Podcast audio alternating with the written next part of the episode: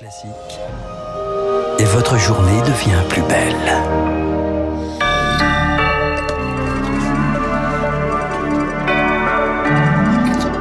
Voilà, nous parlions il y a quelques instants, euh, puisque maintenant il est un peu plus de 9h, nous allons voir l'actualité des économies cherchées par Bruno Le Maire. Voilà une, nouvelle piste. Euh, c'est la taxation des sociétés d'autoroutes. Elle est euh, à l'étude, une nouvelle taxation selon le, le ministre de l'économie Bruno Le Maire ce matin.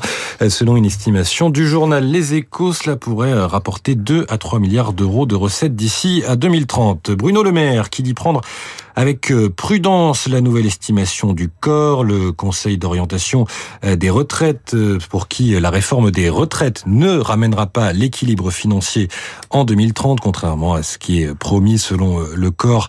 Il y aura des déficits dès l'année prochaine, déficits qui seraient toutefois aggravés sans cette réforme. Et puis Jean-Marc Reiser, à nouveau jugé ce matin, à partir de ce matin, pour l'assassinat de Sophie Le Tan, le forestier alsacien avait été condamné à la perpétuité en première instance il y a un an. Il avait euh, tué l'étudiante venue visiter un appartement qu'il louait. C'était en 2018.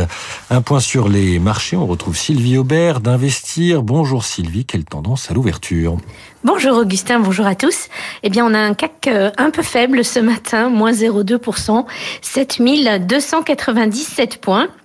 Alors une fois n'est pas coutume, les investisseurs ont les yeux tournés vers la Chine. Ils attendaient un rebond bien plus fort de cette économie. Or, les chiffres annoncés montrent que la reprise est plus lente. Le gouvernement chinois devait passer à l'action pour relancer la machine. C'est ce qui s'est produit ce matin avec un assouplissement de la politique monétaire, mais la baisse de taux décidée par la Banque populaire de Chine n'a été que très très faible, 10 points de base seulement. Ce n'est pas avec cette petite mesurette que l'économie va repartir de l'avant. Investisseurs ont donc été déçus. Du côté des valeurs, on va bien sûr suivre Airbus aujourd'hui avec son contrat historique euh, avec la société euh, indienne. Euh, euh, Indigo qui lui a commandé 500 avions à 320 Neo.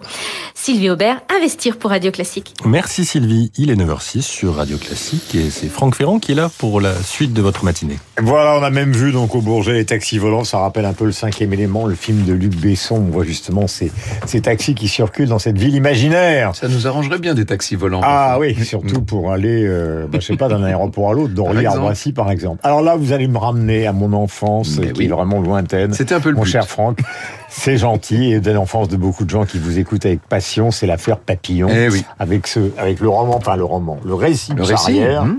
Et malheureusement, vous allez, malheureusement, heureusement, vous allez nous expliquer qu'il y a quand même des invraisemblances dans ce récit. C'est le charme de votre émission.